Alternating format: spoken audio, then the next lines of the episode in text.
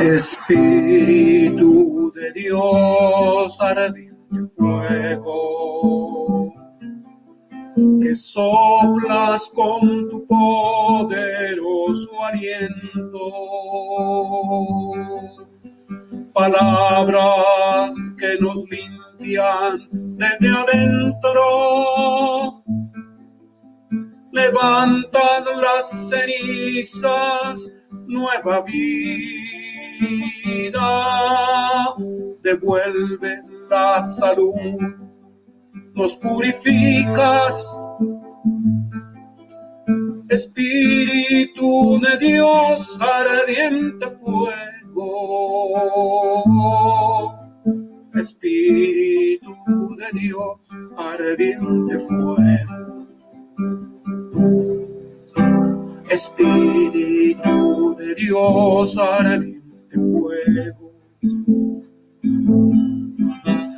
Quebrantas la dureza que aprisiona. Sacudes la pereza de mi alma. Y enciendes corazones apagados y rumbo con tu luz que nos despierta. Espíritu de Dios, ardiente fuego.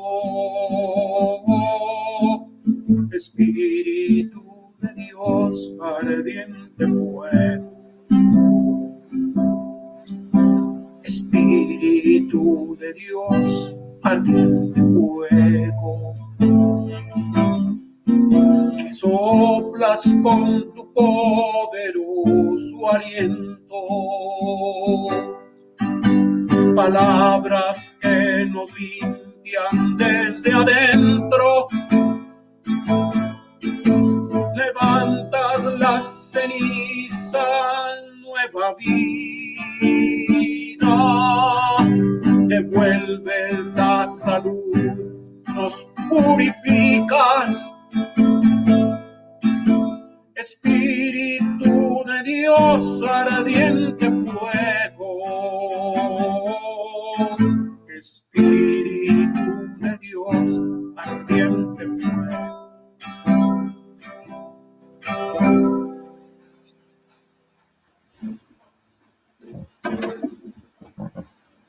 Gracias al Señor por su Espíritu que verdaderamente nos limpia y nos levanta y vamos a continuar en nuestra lectura del libro El Dios de Abraham, de Isaac y de Jacob.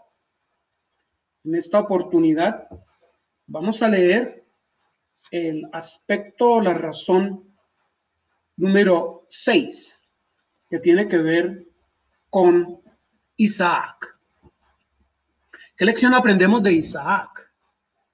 Gálatas 4 dice que Isaac es el hijo que había sido prometido, ahí en el verso 23.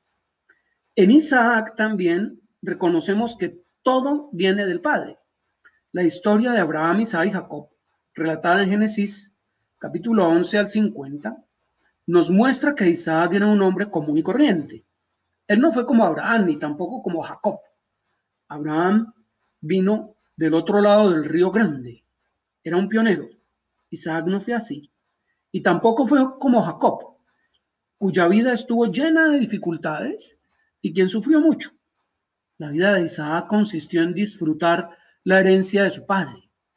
Es cierto que él vio varios pozos de agua, pero aún estos habían sido abiertos anteriormente por su padre, Abraham.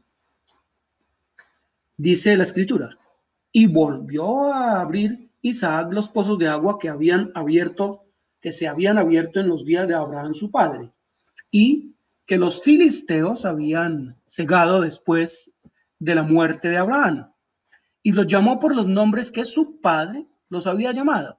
Génesis 26, 18. La lección que nos enseña Isaac es que no tenemos nada que no hayamos heredado del Padre. Pablo pregunta, ¿qué tienes que no hayas recibido? Allí en 1 Corintios 4:7. En otras palabras, todo lo que tenemos lo hemos recibido, pues viene del Padre. En esto se resume la vida de Isaac. Muchas personas no alcanzan la posición de Abraham porque no pueden estar en la posición de Isaac. No pueden llegar a ser Abraham porque no llegan a ser Isaac. Es imposible tener la experiencia de Abraham sin tener la experiencia de Isaac. Asimismo, es imposible tener la experiencia de Isaac sin tener la experiencia de Abraham. Debemos ver que Dios es el Padre y que todo procede de Él, y también que somos los hijos y que todo lo que tenemos viene de Él. La vida del Hijo, la cual heredamos, proviene de Él. Ante Dios, nosotros solamente somos personas que reciben, pues la salvación, la victoria, la justificación, la santificación, el perdón y la libertad las hemos, la hemos recibido. Por consiguiente, Isaac representa el principio de recibir. Debemos decir, aleluya, aleluya. Todo lo que tenemos viene de Dios. En la palabra de Dios vemos que todo lo que él prometió a Abraham, lo prometió a Isaac. Dios no le dio nada adicional a Isaac.